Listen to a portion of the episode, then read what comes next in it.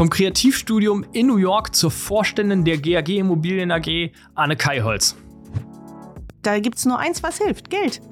Wenn man möchte, dass wir weiterbauen ja. und jede Menge ähm, äh, Geld auch in die Modernisierung stecken, da ja. hilft nur eins: Geld. Und im Moment sehe ich keins kommen.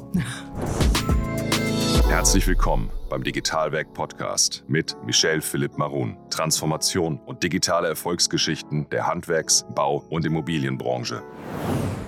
Ich habe mit Anne im Dialog darüber gesprochen, wie es ist, als Vorständin tätig zu sein und vor allem, sie hat noch eine Kollegin. Also das heißt, hier ist gar, kein, gar keine Männerquote erfüllt. Ähm, sie hat viele Kollegen sozusagen, die Prokura haben. Sie hat erzählt, wie es äh, für sie ist und wie sie dahin kam in der hochkonservativen Immobilienbranche. Ähm, sie hat ihren Werdegang beschrieben, also wirklich von New York über äh, London wieder zurück nach Deutschland. Wir haben aber auch das Thema geschrammt, die Kritik an der aktuellen Lage der, des Mietendeckels. Wir haben ähm, natürlich auch darüber gesprochen, ob die goldenen Zeiten hätten besser genutzt werden können in der Immobilienbranche, anstatt jetzt mit Ach und Krach und Krawall ähm, Innovationen voranzutreiben, Portfolien CO2-neutral zu gestalten. Also hier ein großes Spektrum haben wir abgedeckt. Ähm, wir sind natürlich in dieses Thema Innovation tief eingestiegen. Also wenn du dran bleibst, dann wirst du definitiv einen kurzweiligen Dialog mit Anne und mir erfahren, ähm, was die Immobilienbranche umtreibt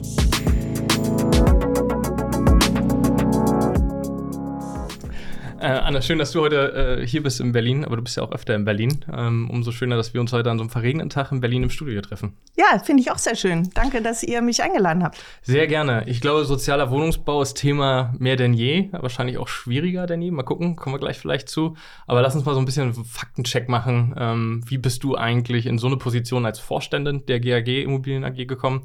Ähm, ja, erzähl mal ein bisschen von deiner Vergangenheit. Ich erzähle mal ein bisschen von meiner Vergangenheit. Also ähm, natürlich ist bei Karriere auch immer viel Glück dabei. Ich glaube, das vergessen die meisten immer, mhm. ähm, weil statt mir könnte das sicherlich auch noch eine Reihe anderer Menschen machen. Aber ähm, zur GAG bin ich gekommen, nachdem ich bei der Stadt und Land in Berlin war, eine der großen sechs kommunalen Gesellschaften hier in Berlin. Das war auch der Anfang in der Wohnungswirtschaft. Und vorher war ich sehr viel im institutionellen Immobilienbereich unterwegs. Also ich habe eine große Bandbreite der Immobilienbranche kennenlernen dürfen, war auch fast zehn Jahre in der Beratung ist viel passiert in den letzten Jahren in der Immobilienbranche. Das kann man, glaube ich, echt so sagen. Ja, also viele meckern ja immer, dass nicht so viel passiert, aber ich finde auch, es ist extrem viel für die Branche passiert. Ja. Äh, jetzt bist du wie lange in der Branche? Zehn, zehn Jahre oder noch länger? Oh, sehr viel länger, eigentlich seit äh, Anfang meines Berufslebens. Also ich habe mal bei der Treuhand-Nachfolgeorganisation angefangen mhm. und da war mein erster Berührungspunkt mit der Immobilie und seitdem eigentlich konstant. Ja. Warum Immobilie? Also warum nicht Banking, Investmentbanking in London oder in New York? Äh, ehrlich gesagt, Zufall, äh, war keine bewusste Entscheidung. Ähm, ich habe tatsächlich in New York für die Wall Street-Tochter der Deutschen Bank gearbeitet für eine Weile. Ähm, und äh, die Immobilie, die kam tatsächlich dann mit der Treuhand. Das war eben mein Job da. Ich wollte ein bisschen Osten mit aufbauen oder was auch immer man da damals äh, naiv dachte, was man tut. ähm, und da kamen die ersten Berührungen mit der Immobilie und ich fand es spannend. Mhm. Und ich muss sagen, ich durfte ja dann auch die Zeit miterleben, wo tatsächlich die Immobilienbranche in Deutschland, als dann die Angelsachsen investiert haben, professionalisiert wurde. Das mhm. muss man echt sagen. Und das waren spannende Zeiten. Was war, was war vorher der Unterschied? Also bevor sozusagen das sich alles professionalisiert hat? Was war naja, also wenn, wenn wir jetzt mal über Zahlen, Daten, Fakten ja. reden, ich ja. glaube, es gab sehr viele Immobilienbesitzer, es gab natürlich auch Bestandshalter. Ähm, aber sage ich mal, die Immobilie als Asset zu sehen und mhm. entsprechend ähm, zu bepreisen und zu bewerten und auch als Investition zu sehen, das war ja früher nicht so weit verbreitet. Das mhm. kam dann, also die großen Excel-Tapeten kamen mit den Angelsachsen. das stimmt, ich erinnere mich noch an die, an die Thematik, wenn man Berlin, ne, Ost- und ja, West-Berlin ja, ja. sich anguckt und so ein Mehrfamilienhaus, so ein Zinshaus, wollte ja keiner haben. Nee. So, also nach der, nach der Wende wollte ja keiner haben. Irgendwie, ne? 200 Mark auf dem Quadratmeter, also D-Mark. Äh, heute liegen wir bei 5, 6, 7, 10.000 Euro sanierter Altbau. Ja, ja, das. Ist, das ist schon echt verrückt, ja. Also es ist verrückt. Getan. Und in Berlin, gerade in Berlin, ist das ja so spannend, weil die Mieten waren so viele Jahre so günstig, mhm. dass sich kaufen, egal wie günstig das Kaufen war, auch nie gelohnt hat. Hier. ja, und dann plötzlich, huch, was ist passiert? Exponentielle Steigerung, gell? Ja. genau. Okay. Ähm, und dann bist du irgendwann ja zur GAG gekommen. Aber Ja. gar nicht so lange. Nee, da bin ich jetzt gute zwei Jahre Mhm. in Köln. Und du bist im Vorstand, also du bist Vorstandsmitglied. Ja, genau. Das Oder ja- Vorständin, wie ich gerne sage. Ja, sehr gut. Ja, genau. Das ist ein Thema, wo es mich auch gleich hin verschlägt. Das ist ja noch nicht so verbreitet, ne? Dass man irgendwie in der männerdominierten dominierten Welt, äh, in der Immobilienwelt irgendwie eine Frau im Vorstand hat. Also jedenfalls Nee, und gerade die GAG, glaube ich, ähm, also da müssen wir immer ein bisschen grinsen. Die Okay. GAG ist, glaube ich, tatsächlich ähm, im Moment die einzige wohnungswirtschaftliche mittelgroße bis große, wo zwei Frauen, wo der Vorstand ausschließlich aus Frauen besteht. Ich wollte gerade sagen, du hast eine Kollegin Ja, sogar noch, ne? Genau. Ja, ja, genau. Wie teilt ihr euch das auf? Ähm, von den Ähm, Aufgabenfeldern? Also äh, ganz normale Geschäftsbereiche, einen kaufmännisch, einen operativ. Ähm, ich bin halt für den kaufmännischen Teil äh, verantwortlich. Wir haben auch keinen Sprecher bei uns. Bei zweien macht das Mhm. keinen Sinn.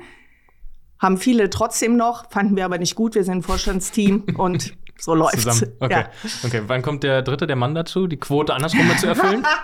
Wir haben unter uns vier Prokuristen. Das muss Oh reichen. okay, also die haben gut mit euch zu tun wahrscheinlich ja, auch. Ja.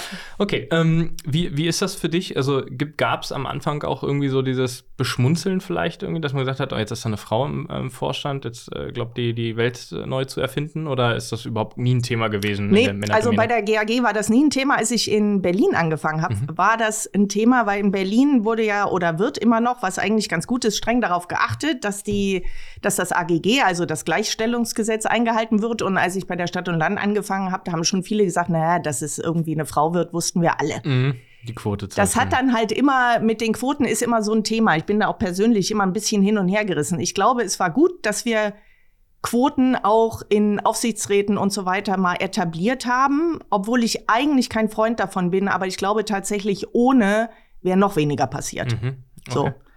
Also wenn du, du, man darf es halt nicht übertreiben, ne? Wenn es dann unbedingt eine Frau sein muss, Mhm. auch wenn tatsächlich vielleicht die Qualifikation nicht so ist oder dann heißt es ja immer, wir finden keine Frauen. Ich weiß auch nicht, ob die Headhunter schon so viele Frauen in ihren Karteikärtchen haben, obwohl es die eigentlich gibt. Ich glaube, da tut sich im Moment auch echt viel. Ja, ja, aber auf der Seite Headhunter ist ja auch, da passiert generell- sehr viel, Ja, genau. Ist- Ja. Ja. Also die Welt hat sich auch verändert, so Ja. nicht wie die Immobilienwelt. Ähm, lass uns mal über die GAG sprechen, vielleicht Ja. für die, die es nicht kennen. Ja. Ihr habt ja. Wer ein, kann die GAG nicht kennen? ich Entschuldige mal. Vielleicht die Leute, die äh, aus der Bauindustrie kommen, von unseren Zuhörenden. Ähm, aber ihr habt schon echt viele Wohneinheiten. Ich war, ähm, als ich dann nochmal nachgeguckt habe, irgendwie 45.000 Wohneinheiten. Ja, also wir sind äh, die größte Kommunale in Nordrhein-Westfalen ähm, mit 45.000 Einheiten, ähm, bauen sehr fleißig, haben 600 ein paar Mitarbeiter. Also wir sind schon ein mittelgroßer Laden, sage Ja. ich mal, mittelgroß bis groß. Ja, ja. Das ist eine ganze Menge Verantwortung, die du trägst. Ihr beide. Ja. ja. Wie, wie, wie gehst du mit um? So Ähm, wie geht man dann mit um? Also mir macht sowas grundsätzlich, ähm, Herausforderungen machen mir eher Spaß, als dass ich äh, irgendwie äh, Bammel davor hätte. Also in den ganzen letzten zehn Jahren, da war es ja, war ja viel Haiti-Tai, ne? Also da, da ging alles wunderbar und es lief alles automatisch. Und man musste auch äh, in den Unternehmen, glaube ich, nicht so viel machen. Da spricht natürlich immer irgendwie die alte Beraterin aus mir, weil alles lief und es war für alles Geld da und man musste sich keine großen Gedanken machen. So, und jetzt haben sich ja unsere Rahmenbedingungen wirklich drastisch, drastisch, drastisch verändert. Und zwar in kürzester Zeit. Und jetzt sitzt du da mit großen Unternehmen und du weißt, du musst ziemlich schnell den Tanker irgendwie in eine andere Richtung drehen. Mhm. Und das ist eine große Herausforderung. Das macht aber Spaß. Jetzt hast du ja gerade gesagt, man hat nichts gemacht, man musste nichts machen. Aber hätte man nicht was machen müssen, um, weil es war ja irgendwie absehbar, dass irgendwann mal diese goldenen Zeiten wenigstens einen Dip bekommen. Ja, Ähm. ja, ganz ehrlich. Also äh, da. Ihr habt eine große Reichweite, ich weiß, und ich mache mich jetzt unbeliebt in der Branche, aber letztendlich natürlich, meines Erachtens, auch die Themen, also die Branche ist meines Erachtens immer sehr reaktiv unterwegs gewesen. Es kam eine neue NF-Verschärfung, wir haben gejammert. Es kam eine neue, weiß ich nicht was, wir haben gejammert. Da kam wenig Impulse aus der Branche, das haben wir, glaube ich, versäumt. Auch für uns als Branche uns anders mal darzustellen und zu sagen, wir sind diejenigen, die euren Wohnraum schaffen. Ja, wir tragen was Positives bei. Und stattdessen, finde ich, hat die Immobilienbranche wirklich gelitten. Also der Ruf hat gelitten.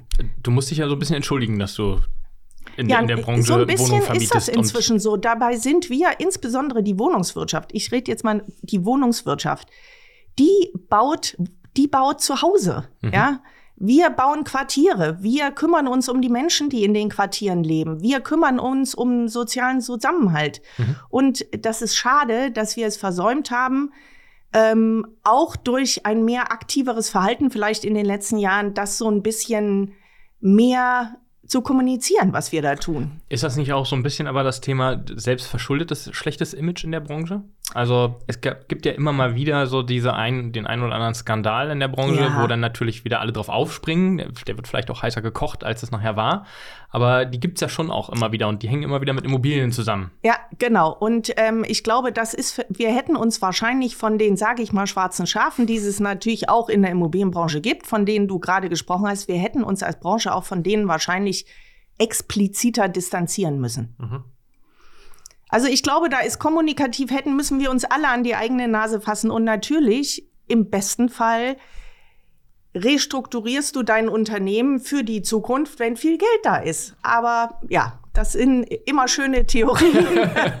und jetzt dann aber, wie ist das? Jetzt mit einem Ruck und jetzt mit aller Kraft und Gewalt naja, und allen geldlichen und äh, menschlichen Ressourcen? Ja, naja, und die geldlichen Ressourcen werden knapper, wie man weiß. Und die Wünsche an uns, die, die werden nicht weniger. Also hm. die politischen Wünsche ähm, an Neubau. Die Diskussion braucht man ja jetzt gar nicht anzufangen, wissen wir alle, 400.000 Wohnungen. Also wer die jetzt immer noch zitiert, das ist Schnee von gestern? Ja, total wir sind jetzt bei 170, glaube ich, oder so. Naja, Genau. Vielleicht auch und es, es, es, wird auch nicht mehr in den nächsten ja. Jahren, weil de facto die Rahmenbedingungen einfach nicht so sind. Wie, wie viel die, baut ihr im Jahr? Weißt du, was das? Also wir modernisieren und bauen, das machen wir immer zusammen, weil wir bei uns Großmodernisierungen machen, die quasi wie ein Neubau sind. Mhm ja, machen wir im Moment noch so um die 1000 Einheiten. Aber das ist alles, das sind Projekte, die sind angefangen, die sind durchfinanziert. Mhm. So. Was sind mit den alles, nächsten? Ja, genau. Ja, und wenn wir jetzt neue Investitionen rechnen, da kommt meist kein Ergebnis raus, mit oh. dem wir irgendwie umgehen möchten. Oder 18 Euro Miete. Ja, oder 18 Euro Miete. Genau. Das jetzt kann man natürlich sagen, also, es ist ja so, es wird auch immer Leute geben, die sich 18 Euro Miete leisten können. Mhm. Wir diskutieren viel zu sehr über diese Mietbegrenzungsgeschichten. Also mhm. in Berlin Mietendeckel. Mhm. Ne? Wir wissen alle, dass die Menschen, die am Kudamm für 18 Euro gewohnt haben, sich sehr gefreut haben, dass sie jetzt nur noch 9 Euro zahlen müssen. Absolut. So.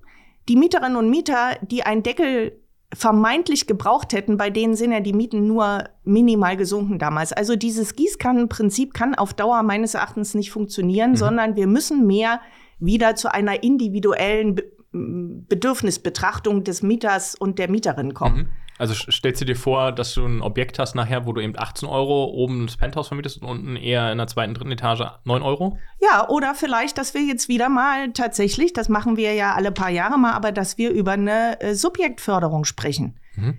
Dass man sagt, also ich finde es durchaus angebracht, dass man sagt, man zahlt nicht mehr als 30, 35 Prozent seines Einkommens für die Netto-Kaltmiete. Das ist ja jetzt ein Ansatz, den die Branche auch schon immer jetzt nicht verteufelt hat, sage ich mal. Ne? Und in Aber vielen, hat sich nicht durchgesetzt. Es hat sich nicht durchgesetzt, weil wir eben nicht auf das Individuum gucken, mhm. sondern immer generell von Mietpreisbegrenzungen sprechen, von denen auch Menschen profitieren, die vielleicht ein bisschen mehr zahlen könnten. Und mhm. auch ein Wohnungsunternehmen, sage ich immer, ist eine Solidargemeinschaft. Mhm. Und die, die ein bisschen mehr zahlen können, müssen ein bisschen mehr zahlen, damit die, die nicht so viel zahlen können, nicht so viel zahlen müssen. Mhm. Das, ist das dein, dein Blickwinkel und auch gerade, weil ihr eine große soziale Verantwortung habt als, als GAG und im Gegenzug nehmen wir einen privaten Großinvestor in, in Köln, gibt es ja einige mit Sitz ja, in Berlin ja, und Köln. Ja. Denkt, denkt der auch so? Hat der auch die gleiche Verantwortung? Und also, der ist auch Unternehmer? Also ich muss mal sagen, auch die großen Bestandshalter, die, die haben natürlich, die sind noch mal, die haben andere Rahmenbedingungen, vielleicht noch mal auch von ihren Shareholdern her, aber grundsätzlich haben alle, glaube ich, inzwischen verstanden, dass Wohnen einen großen sozialen Aspekt hat. Ja.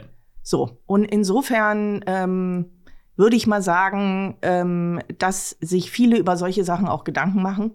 Und da würde jetzt keiner groß aufschreien. Ich meine, du, du weißt es ja wahrscheinlich, das diskutieren wir ja auch bei uns in den Verbänden. Also, ja, mu also ne? muss ja, ne? Also ja. irgendwie brauchst du ja ein Sprachrohr. Ihr seid jetzt in einer Region äh, in, in genau. Deutschland. Ja. Und äh, die, die Frage und den Diskurs, den wir hier führen, den könnten wir wahrscheinlich mit 16 anderen Unternehmen in Deutschland führen. Definitiv, ähm, definitiv. Da, da, brauchst du dann nachher irgendwie einen ZIA oder wie noch immer als Spitzenverband genau, drüber. Genau.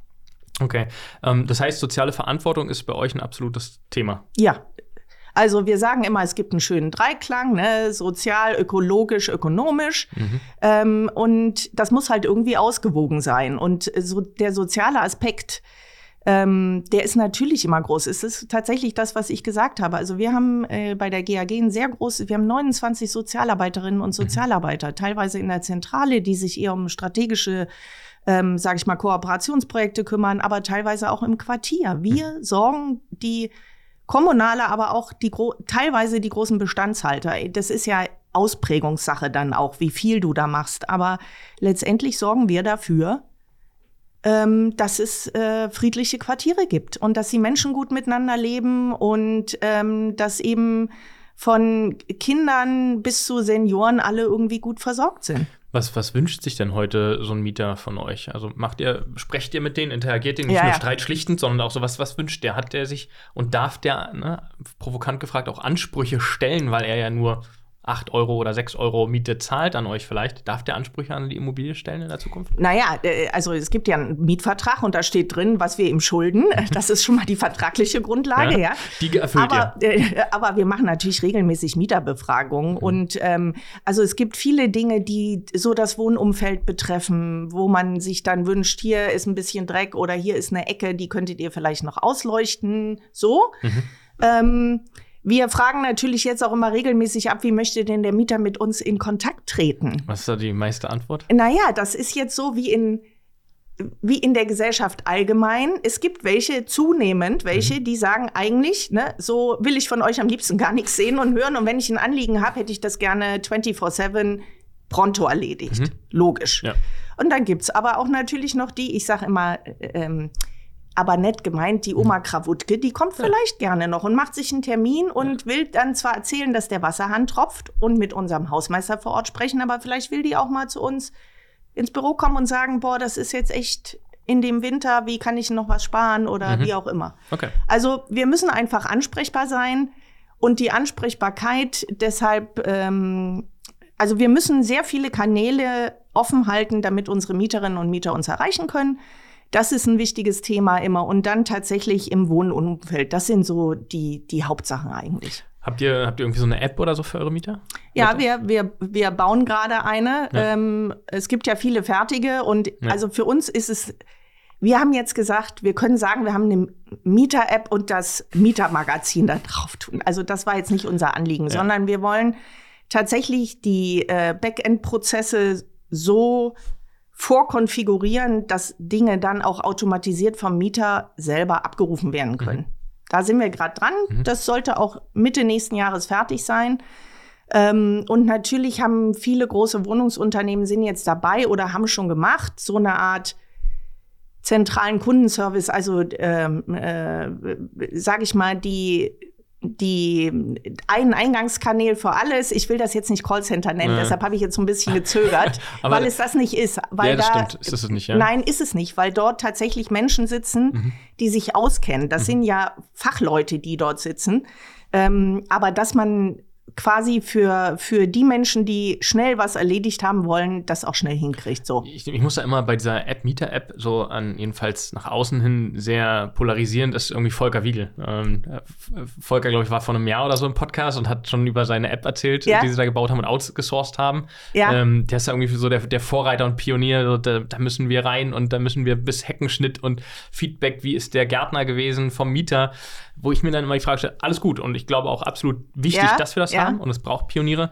Ich stelle mir dann die Frage, ist die App nachher wirklich so gut und userfreundlich? Eins. Und auf der anderen Seite gibt es so viele User, also wie groß genau. ist mein, mein Mieterpool, der das wirklich nachher nutzt? Also Investition versus Nutzung. Naja, man muss halt gucken, wie man die Mieter, also wenn du bestimmte Dinge nur noch über die App bereitstellst, dann wird es vielleicht du? besser. Also du musst natürlich dir überlegen, wie du die Mieter auf die App kriegst, klar. Und ich finde eben. Aber Oma, wie hast du sie genannt? Krawutke. Krawutke. die, die weiß nicht, ob ich die darauf kriege. Nein, im Zweifel wird das so sein. Aber das ist das, was ich meine. Für die brauchen wir im Zweifel dann noch das Telefon. Mhm. Ja, mindestens, ne? Oder, Oder mal einen Termin. Mhm, ja. ne? So, und ähm, natürlich, deshalb haben wir jetzt auch gesagt, wir machen die App selber, weil wir gerne, also wir haben eine Projektgruppe ähm, und versuchen das auch sehr iterativ aufzubauen mit einem externen Dienstleister, damit hinterher was rauskommt, was tatsächlich unseren Mieterinnen und Mietern auch was bringt und nicht nur heißt, wow, wir haben eine Mieter-App. Heute noch kurz was in eigener Sache. Du bist Architekt, Bauingenieur oder Projektmanager? Dann haben wir genau das Richtige für dich, wenn es um das Thema Weiterbildung geht. Mit Digitalwerk Education haben wir die Möglichkeit geschaffen, Wissen auf zeitgemäße Art und Weise zu transportieren. Es gibt mittlerweile über zehn Architektenkammern, welche unsere digitalen Lerninhalte durch die Vergabe von Punkten anerkennen. Dazu ist wichtig zu sagen, du selbst kannst unsere Lerninhalte über Education ganz einfach nutzen. Aber auch der Arbeitgeber kann es ganzheitlich im Unternehmen einführen. Wenn du mehr wissen willst, geh einfach auf digitalwerk.io und unter dem Reiter Education wirst du alles über das Thema finden. Wenn du mehr wissen willst, dann schreib uns einfach, wir treten gern mit dir in Kontakt. Aber jetzt erstmal viel Spaß bei der Folge. Ist das für euch die größte Innovation? Die App oder was ist für euch die größte Innovation, wenn es die nicht ist? Die größte Innovation, das weiß ich gar nicht. Ich, ich, ich glaube, wir sind ähm, ganz gut dabei. Ich weiß gar nicht, ob man eine App Innovation nennen kann. Ich glaube, da sind wir schon drüber. Da, das, nee, da bin ich nicht dabei. Würde ich dir absolut widersprechen. Echt? In unserer Immobilien- und Baubranche Echt? ist das ist nach wie vor ein Thema. Also, Okay, also wenn das eine Innovation ist, dann ist es eine App. Wir bauen eine integrierte Datenplattform gerade, um unsere ganzen Energiedaten zusammenzubringen. die, die baut ihr selber oder Die bauen wir selber, ja. warum? Also warum nehmt ihr nicht? Na ja, weil wir ein? Data Warehouse haben und wir haben die Leute und ähm, so wie wir die gerne wollen mit unseren Systemen, die wir haben, ist das gut, wenn wir das jetzt, also wir hätten uns auch einen Dienstleister nehmen können, aber wir können das selber, deshalb machen wir jetzt mal selber. Das ist ein guter. das, ist, das ist gut, das ist mutig. Also, weil natürlich Tech auch immer wieder eine Herausforderung ist für Ja. Unternehmen. Ähm, also Und nicht nur, nicht, also Tech, ja, du brauchst ja für Tech die richtigen Leute, wir haben gute Leute, aber wir brauchen natürlich dann vielleicht auch noch mal mehr Leute. Und wir merken, in den letzten zwei Jahren oder drei Jahren ist es immer schwieriger geworden, gerade in diesem IT-Umfeld ähm, überhaupt Leute zu finden. Wir Dauert sitzen- immer länger. Äh, Absolut, wir sitzen im Herzen in Berlin. Die Tech-Hochburg, jetzt werden die Münchner schimpfen und sagen, na, das ist bald auch München. Ähm, aber nach wie vor in Berlin sind Ja. super viele Leute aus der Startup-Szene unterwegs. Ähm, ich glaube auch so, die Startups haben schon noch so ein bisschen das Thema äh, Gehaltsstrukturen versaut bei Techies, die dann einfach irgendwie natürlich Unsummen zahlen können. Was, was kostet ein Techie heute? Also ein Ingenieur, ne? So, du bei 80 bis 120.000 Euro So. Jahresgehalt. Und wir reden vom wohnungswirtschaftlichen Tarif. Das Jetzt ist ja, das sind ja Job Descriptions, die in keine tarifliche Stufe passen. Nee, genau. Und das, deswegen frage ich halt so, ne, ist es sinnvoll und kann man sozusagen den Kampf nachher um die besten Ressourcen auch gewinnen und ähm, ähm, ist es zielführend, sich die auch in-house reinzuholen? Ähm, ja, weil wir andere Dinge, äh, wir haben andere Dinge, die vielleicht auch wertvoll sind, wenn du dir einen neuen Job suchst. Ähm, wir haben natürlich, also wir haben eine sehr flexible Arbeitszeit, bei uns bis zu drei Tagen die Woche mobil. Wir haben jetzt im neuen Tarifvertrag sogar Sabbatical-Möglichkeiten mit drin. Okay. Mhm. Was- Ähm, weißt wir weißt haben ein sehr dazu? schönes Sozialpaket. Ähm, wir haben, ähm, glaube ich, ein nettes Arbeitsumfeld bei uns. Also wir haben die ein neues GAG Büro, hatten, ne? wir Ja. haben ein wirklich cooles neues Bürogebäude, wo man auch gerne ist. Jetzt sitzen aber gerade die Tech ist ja sehr gerne im Homeoffice. Aber ist das rückläufig? Merkst du da einen Trend, dass es wieder zurückgeht? Also ein ganz anderes Nee. Thema? Ist, nach wie vor bei euch eher Homeoffice? Ja, also manchmal, manchmal ist es traurig, wenn man, also die GAG ist eingezogen in das äh, Gebäude 2018, Hm. also Oh. kurz vor Oh, Corona. hm. Und äh, also wir versuchen das jetzt ähm, wieder ein bisschen mehr auch zu belegen mit, mit mehr Mitarbeitenden, die vielleicht noch dezentral irgendwo saßen, damit da ein bisschen was los ist. Aber es ist immer noch relativ wenig. Mhm. Also ich, ich höre immer wieder, dass es so einen Zulauf mittlerweile gibt, dass die Leute schon kommen. Also jedenfalls, da kann ich nur für Berlin sprechen aktuell, dass die Leute Bock haben, ins Office zu kommen und diese Interaktion nach wie vor. Ja, Ich glaube, so diese Hybrid-Version ist Genau. nicht mehr wegzudenken. Ne? Also Nein, irgendwie zwei nein. Tage im Office und Montag und Freitag. Naja, dann sind es halt halbe Tage so ungefähr, ähm, aber die im Homeoffice. Office Ja, aber witzigerweise bei uns ist Homeoffice äh, gar nicht so viel höher, die, äh, die, die Genu Nutzung von Homeoffice Montag und Freitag. Bei uns ist das relativ gut über die Woche verteilt, komischerweise. Echt? Ja, Okay. haben wir uns auch gewundert. Also wir, wir sehen ja immer nur die Gesamtzahlen, ja, ja. aber wer, wer ist sozusagen drin und äh, wie Genau. viele Mitarbeitende Ja. sind da? Okay, weil logisch wäre irgendwie so Montag, ne? Komm, Mach ich Homeoffice und Freitag auch. ja, ist ein bisschen mehr und Freitag auch ein bisschen mehr, aber jetzt nicht, nicht außergewöhnlich viel. Okay, Ja. okay. Ähm, jetzt haben wir gerade so über Innovationen geplaudert. ähm, was, was ist noch eine Innovation für euch? Also Richtung, ich denke jetzt mal so Energiethematiken. Ähm, du hast gesagt, ihr trackt eure Daten ähm, für, für Energieverbräuche wahrscheinlich auch. Also ich glaube, was wir, was wir alle machen, wir müssen ja, ähm, wir müssen ja viel mehr Daten sammeln und deshalb ist das ganze Thema Sensorik natürlich eins. Ne? Mhm. Ne? Das bieten ja auch viele Startups an, ähm, gerade zur Heizungssteuerung und sowas. Ja.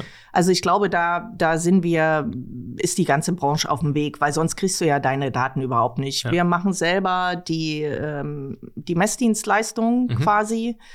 Ähm, wir haben eine Tochter, die Mieterstrom äh, also die sich um die Energiethemen kümmert. Und äh, wir sind der größte Mieterstromanbieter in Köln und haben auch noch ein großes PV-Rollout-Programm vor uns äh, in den nächsten Jahren. Mhm. Ähm, also das finde ich schon.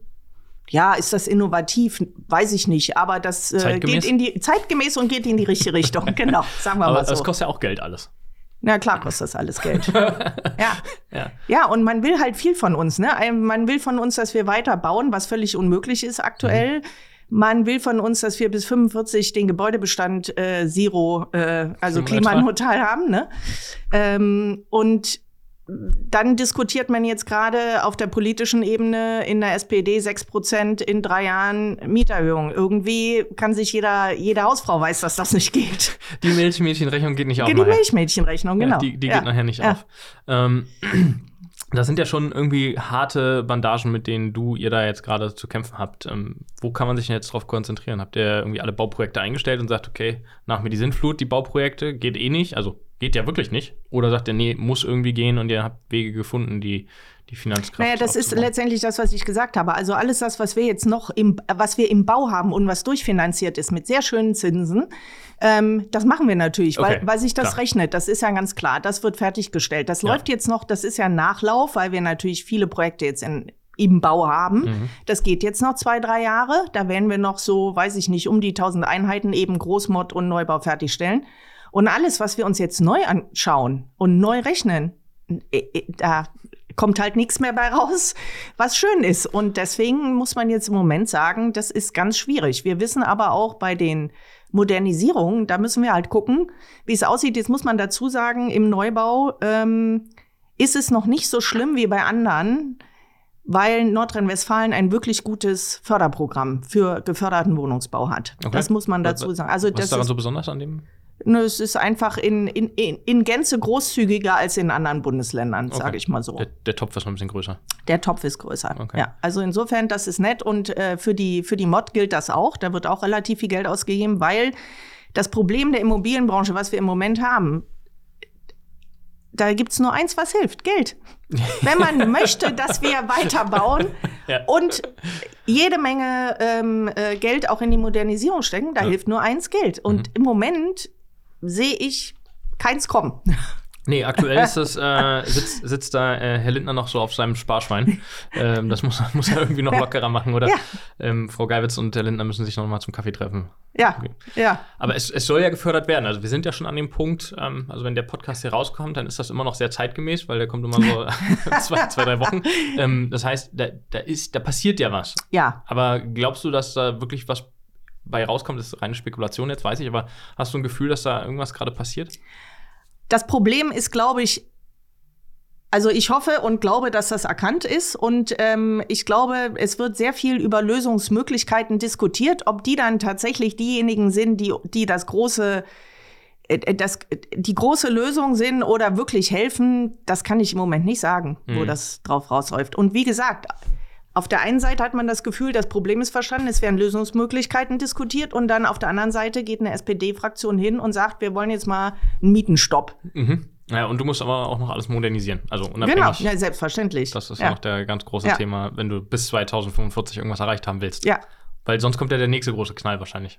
Naja, das ist ja jetzt nicht nur was, was die Bundesregierung sagt, sondern also man muss ja gucken, wenn wir jetzt gar nichts mehr machen an den Beständen, mhm.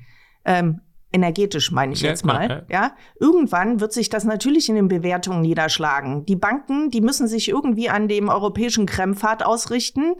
Ähm, und irgendwann gibt es natürlich einen Spread zwischen Krempfad und Nicht-Krempfad, auch bei der Finanzierung. Also das wird uns sehr viel früher treffen, alles, ja. wenn wir nichts tun. So. Ja, ja, also rein, rein von dem, was ihr da äh, zurückzahlen dürft. Ja. Oder auch nicht mehr könnt. Ja, dann, oder abwerten oder genau, wie immer. Wenn das Portfolio abgewertet wird, natürlich auch, auch dramatisch für euch. Äh, bei 45.000 Einheiten ja, äh, auch kein Spaß mehr. Ja. Ähm, Wir haben, ähm, oder beziehungsweise, nee, andersrum, ihr habt auf der Webseite, glaube ich, auch euch ja sehr stark mit dem Fokus platziert, ihr denkt in Quartieren. Ähm, Ja. Warum das? Warum nicht ein einzelnes Grundstück irgendwo, was weiß ich, ein Mehrfamilienhaus draufgeknallt, irgendwie 100 Wohneinheiten, fertig aus? Also warum denkt ihr in Quartieren? Wir denken in Quartieren, weil Menschen leben in Quartieren, die leben nicht in Einzelhäusern. So. Und äh, für ein Quartier gibt's dann meist eine Kita und eine Schule, für ein Quartier gibt's ein Nahversorgungszentrum. Ähm, Im Quartier gibt's, sollte es eigentlich alles geben, was Menschen dort so brauchen. Ähm, und natürlich ist auch der räumliche Zusammenhang von einem Quartier immer gegeben. Da gibt's eben äh, einen Spielplatz in der Mitte oder wie auch immer oder eine große Garage für alle oder eben wie gesagt alles, was man so für den täglichen Bedarf braucht. Ähm, und im Quartier gibt es also in einem Haus ein Mehrfamilienhaus mit, weiß ich nicht, zehn Wohnungen oder so. Da wohnen eben zehn Mieter drin und die kommen vielleicht noch ganz gut aus. Aber im Quartier muss man vielleicht mal gucken. Also der Quartiersgedanke ist sowohl vom, von der Bewirtschaftung her ein sinnvoller als eben auch von dem sozialen Aspekt her. Also früher natürlich, ne? ihr macht das ja nicht seit gestern erst Nee. und, und viele große Gesellschaften denken ja schon immer in Quartieren, ähm, aber auch private Projektentwickler. Ist das denn überhaupt noch möglich in der Zukunft in Quartieren zu denken? Also rein von der Fläche, die uns zur Verfügung steht? Na, für neue Quartiere meinst Mhm. du ja, jetzt? genau, genau. Nicht die, die schon bestehen. Das weiß ich nicht. Also es, es gibt natürlich, es gibt auch in Köln äh, große Bauprojekte. Wir haben eins im Kölner Norden äh, ähm, und eins in der Innenstadt. Es gibt schon noch große äh, Bauflächen, die ausgewiesen werden können und dort können Quartiere In, entstehen. auch in Klar. der Innenstadt, ja? In äh, ja, teilweise auch in der Innenstadt, aber natürlich wenig. Das ist ganz klar. Mhm. das, das wird uns nicht äh, reichen. Das wird uns im Zweifel nicht reichen, aber mit den Innenstädten muss ja sowieso noch andere Sachen ähm, irgendwie passieren. Also wenn man Köln sieht, Köln hat wenig Grün in der Innenstadt. Köln hat viel Grün quasi im, Speck, Speckgürtel. im, im nein, ist noch nicht mal Speckgürtel, ist schon noch stadtnah, aber äh, richtig in der Innenstadt ist eben sehr viel versiegelt. Und da wird es sehr warm im Sommer. Ich hatte schon schöne Tropennächte in Köln. Das ist dann nicht so angenehm. Und ich glaube, wir müssen über solche Sachen jetzt zukünftig wirklich noch mehr nachdenken. Wie kriegen wir Städte so ähm, hitzebeständig hin, dass die Bewohnerinnen und Bewohner dieser Quartiere, Innenstadtquartiere, tatsächlich da noch wohnen können und Außer eine wollen. Klimaanlage oben raufbauen. Genau, genau.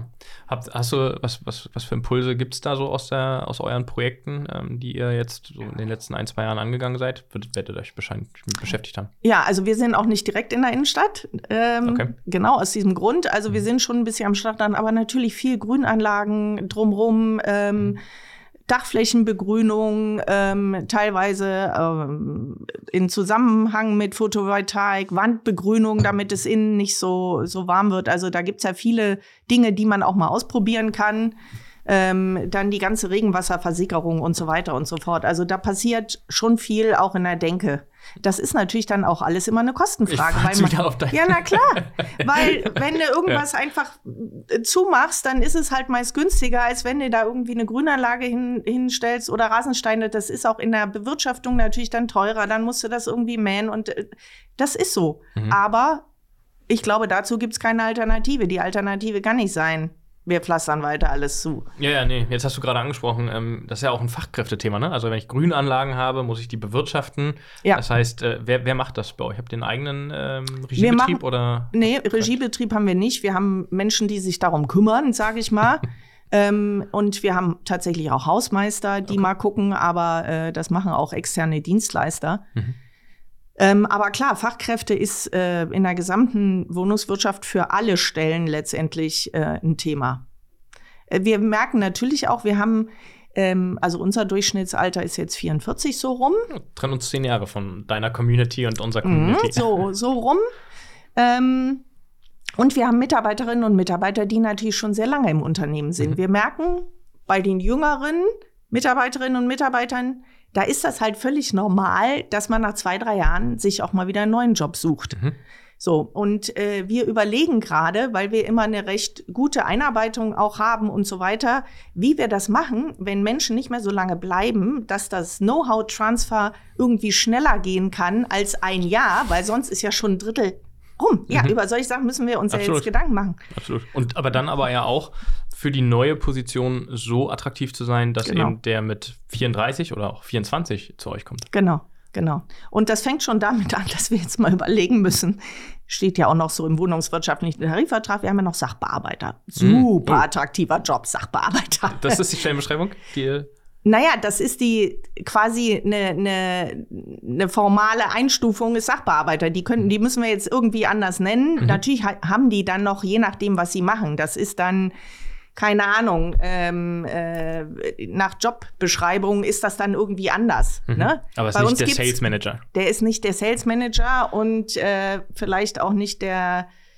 Client Service, weiß ich nicht was. Also, Facility Manager. Wir bleiben bei den Managern. ja, also ich glaube, da passt Hausmeister das schon besser. also wenn Oma Krawutke den Facility Manager anrufen muss, das ist, glaube ich, schwierig. Aber manche Sachen müssen wir uns halt echt jetzt mal überlegen, wie das attraktiver werden kann. Mhm. Weil dann haben wir ja nicht nur sonst in der Branche ein Geld- und ein Wohnungsproblem, sondern ja auch noch ein Problem, wer macht den Job. Genau.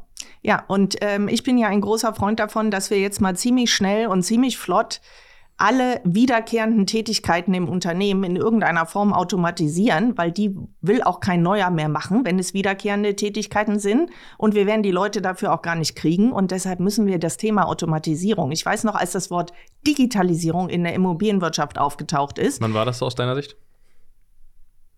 Also ich denke mal, das war noch sehr gehypt, als ich bei der Stadt und Land angefangen habe. Das muss vielleicht ab 2010 oder 11 oder 12 oder so, vor 10, äh, ungefähr, gefühlt. Da musste das überall draufstehen auf jeden Fall. Ja, da gab's Veranstaltungen, Digitalisierung, wie weit Wie- seid wie ihr, wie, wie geht das, genau, was ist das, wie geht das?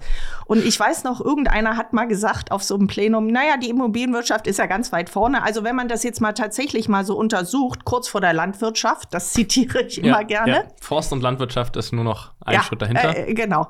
So, und seitdem ist ja tatsächlich irgendwie, ähm, was das angeht, auch eine Menge, na, es ist was passiert, sage ich Mhm. mal so, ist aber jetzt Standard. Aber das Thema Automatisierung, Mhm. also Digitalisierung hieß dann für manche tatsächlich, oh, wir haben jetzt eine digitale Mieterakte. Mhm. Oder wir haben eine Mieter-App, da ist unsere Mieterzeitung drin. Mhm. So, das Thema Automatisierung, da müssen wir alle noch eine Schippe drauflegen, meines Erachtens. Ja, absolut. Also deswegen, weil du vorhin so gefragt hattest, ob ich glaube, ob das immer noch State of the Art ist, so über Innovation zu sprechen, Ja. wenn man eine App hat. Also wenn wir uns mal ähm, aus dem Baubereich was angucken und sagen, wie werden denn Baumaterialien eingekauft heute, dann ist das immer noch, wenn ein Großhandel heute einen Online-Shop launcht. Also die, die, in Deutschland glauben wir per se immer noch, dass der Online-Shop für Bauprodukte das Allheilmittel ist. Das, das wird es nicht sein. Ne? Also so, das, da ist der Next Step schon wieder in anderen Ländern schon Plattformgedanken und Ja. hier haben wir immer noch diese, diese Sorge, diese Angst, ja, das ist Ja, ja. die, die uns so ein bisschen hemmt vielleicht auch. Da Ja, uns hemmen einige Dinge. Ja, genau. Aber Automatisierung von, von gewissen Prozessen bin ich ja vollkommen bei dir. Ja. Ähm, wird, wird anders ja nicht gehen. Nein, es wird anders nicht gehen. Und ich meine, äh, du kannst mit RPAs und so, kannst du ja schon echt viel machen. Du kannst viel machen, aber du musst halt auch gucken, also Medienprozess, Medienbrüche aus Prozessen rausnehmen. Ja. Da hast du dann ein Stück, das ist zum Beispiel das, was ich Startups auch immer sage. Ihr müsst euch den Gesamtprozess angucken, weil sonst haben wir wieder Medienbrüche vor und nach eurem Prozess, den ihr uns jetzt hier digital irgendwie automatisiert anbietet. Ja. Das Problem, was, was ich da sehe bei dem Punkt, und damit hast du vollkommen recht, dieser Prozess ist aber ja gigantisch, wenn du dir den voll anguckst. Ne? So, das heißt, wo hörst du auf mit, der, mit Ja. dem Blick auf die Wertschöpfungskette und wo fängst du an? Also, wenn ich jetzt nur in der Wohnungswirtschaft mal bleibe, dann ist es aber so, dass so wenig Investitionsbereitschaft ist. Also, wir reden über Millionenbeträge. Das Ja, ist ja. verdammt viel Geld. Ja. Aber wenn ich ein Startup aufbaue in dem Bereich, der will digitalisieren, was weiß ich, die Erkennung oder Sensorik, dann kriegt der, keine Ahnung, eine Million, zwei Millionen, um das Ding zu launchen und zu Ja. starten. Dann kommst du natürlich als großer potenzieller Kunde und sagst, ja, aber das ist ja nur ein Teilprozess, ich brauche ja eigentlich das. Und der sagt, ja, aber ich kann nicht mehr entwickeln, weil Ressourcen, Geld und so weiter. Das ist so das, das Hemmnis, was wir haben in dieser langen und komplexen Wertschöpfungskette, dass ganz viele Startups so ein Teil machen und eigentlich müsstest du die alle in einen Topf Genau, das ist meine sagen, Rede immer. Ich sag, geh doch mal gucken, wer, wer die anderen Prozessschritte macht. Tut euch doch mal zusammen. Genau, und das ist ein, wiederum ein Thema, ich- glaube, ja, ein Stück weit Startup-Thema, dass die einfach äh, da, da nicht den Weg gehen, aber andererseits auch ganz klar das Thema ähm, Kapital ist Ja. einfach nicht zur Verfügung, dieses, dieses Matchmaking zu machen. Eigentlich müsste einer herkommen wieder und sagen, ich kaufe die alle zusammen und baue die über die Zeit sukzessive zusammen, dass du als GRG Ja. eine riesen Plattform oder, oder Software hast, die sozusagen alles nutzbar Ja. macht. Weil also die. Prozesse in der Wohnungswirtschaft, das ist jetzt alles kein Hexenwerk. Ne? Also die sind jetzt nicht rasend kompliziert. Nee, also die, die, die, haben Prozesse wir uns manchmal auch kompliziert gemacht, auch mit unseren ERP-Systemen und hier noch ein Schleifchen und da noch ein rosa Sternchen dran. Das kann man auch wieder ein bisschen standardisieren, alles äh, für die Gesamtbranche. Also das geht. Das geht. Und ich glaube, inzwischen ist die Branche auch so weit, dass sie sagen, okay, dann müssen wir nicht so machen, nur weil wir es jetzt zehn Jahre lang oder 20 Jahre lang so gemacht haben, können wir vielleicht auch anders machen. Es gibt so ein, ein äh, Softwareunternehmen, die haben sich damit äh, sehr stark mal beschäftigt, das ist auch 20 Jahre alt. Äh, die haben einfach die Kunden analysiert und haben die Prozesse sich angeschaut. Mhm. Und haben am Ende festgestellt, dass eigentlich nur 20 Prozent von dem Prozess individuell sind und 80 Prozent bei jedem gleich Glaube ich sind. sofort. Aber alle haben gesagt, ich bin 80 Prozent Ja. individuell, das passt nie zu mir, deine Ja. Software. Ja, und die haben das dann quasi widerlegt und äh, damit sind sie echt, echt mega erfolgreich geworden. Ja, ja. Ähm, ich glaube, das ist ganz viel in den Köpfen der Menschen und die musst du ja auf die Reise mitnehmen. Also auch du in deinem Team, dass sie sagen, hey, ich bin bereit dafür, unser SAP oder anzudoggen und äh, in Standard zu gehen. ja. Man fühlt sich ja sonst nicht wertgeschätzt, wenn man Standard nutzt, vielleicht. Ja, ich, weiß nicht, ich, ich, das, das Problem ist immer, dass viele, viele denken, wenn man ihnen sagt, mach das doch mal anders, dann ist sofort die Reaktion, was habe ich denn falsch gemacht, dass ich es jetzt anders machen muss. Also es ist, ähm, man muss sehr viel erklären, dass Dinge sich manchmal ändern müssen, auch wenn alles super war die letzten zehn Jahre. Und Mhm. viele drehen sich ja gerne um, Mhm, statt in die andere Richtung zu Mhm. gucken. Ne? Aber auch gerade in der Immobilienbranche, gerade jetzt, die letzten zehn Jahre, ist was völlig anderes als die aktuelle Situation und als die Zukunft sein wird. Das ist eben so. Ja. Wenn du so ein bisschen in die Zukunft guckst, was glaubst du, was, was wird uns da erwarten in den nächsten drei bis fünf Jahren? Boah, das ist total schwer zu sagen. Ähm, also ich glaube, die Zinsen, vielleicht werden die Zinsanstiege jetzt nicht mehr so regelmäßig sein, aber wir werden auf einem hohen Niveau bleiben. Ich sehe, ehrlich gesagt, sehe ich keine äh, keinen Spielraum für groß äh, sinkende Baukosten. Ich weiß nicht, wo das herkommen soll. Die, wir haben eine Inflation, wir haben immer noch hohe Materialkosten. Also da sehe ich auch, selbst wenn die sagen, wir, wir nehmen von unserer Marge noch ein bisschen was weg, aber das ist ja auch endlich. Also es kann auch nicht so viel sein. Also ich glaube, wir werden weiter mit hohen Baukosten konfrontiert sein, mit hohen Zinsen, was das Bauen weiterhin extrem schwierig, wenn nicht gar unmöglich macht. Ähm, wir werden hoffentlich viel Technologieentwicklung noch sehen, was Wärmepumpen angeht. Mhm. Ähm, also im Sinne von Einsetzbarkeit in Mehrfamilienhäuser, besserer Einsetzbarkeit und vielleicht da noch eine Weiterentwicklung.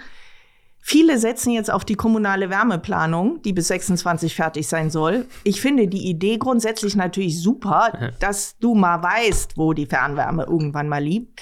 Nur, wenn ich mir überlege, wir sollen bis 45 klimaneutral sein, dann gibt es eine kommunale Wärmeplanung, da steht jetzt erstmal drin, da könnte man und da könnte man. Wenn man weiß, wie lange es dauert, eine Baugenehmigung zu kriegen, um eine Fernwärmeleitung zu legen, äh, also das sind Zeiträume. Und wenn wir über Abwertungsrisiken, wenn wir über Finanzierungsrisiken sprechen, dann dauert das alles meines Erachtens viel zu lange.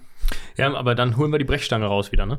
Und Ja. dann alles mit der Brechstange und dem Hebel, um Genau, jetzt aber das ist Vollgas das Problem. In, in kurzer Zeit. Ja, und deshalb, also in den nächsten drei bis fünf Jahren, ähm, würde ich mal sagen, wird nichts besser, es sei denn, vielleicht Herr Lindner sagt doch, aus von meinem Geldsack kriegt, kriegt ihr noch ein bisschen was. Geh mal in meinen Speicher. Ja, Ja, okay. ja, also Herausfordernde Zeiten.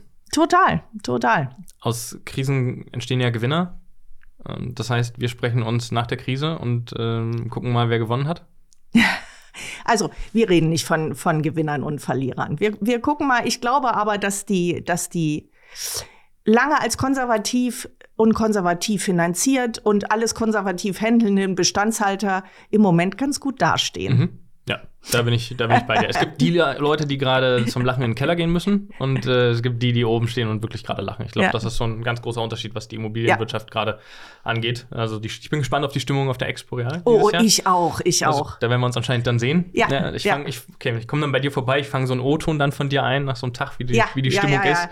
Ähm, ich glaube, das wird sehr spannend dieses Ich kann mich Jahr. nach der Finanzkrise erinnern, da waren die Makler alle in einer Halle und wir haben gesagt, oh, da hinten ist die Heulhalle, da gehst du nicht hin, da wird nur rumgeheult. Ja, mal gucken, ob das wieder so ist. Ja, mal sehen. Jahr. Ich Ja. bin sehr gespannt. Also dann lass uns doch, äh, wir verabreden uns auf ein Bier äh, Sehr gern, der Expo. sehr gern. Schön, dass du da warst, Anne. Vielen Dank. Ja, vielen Dank.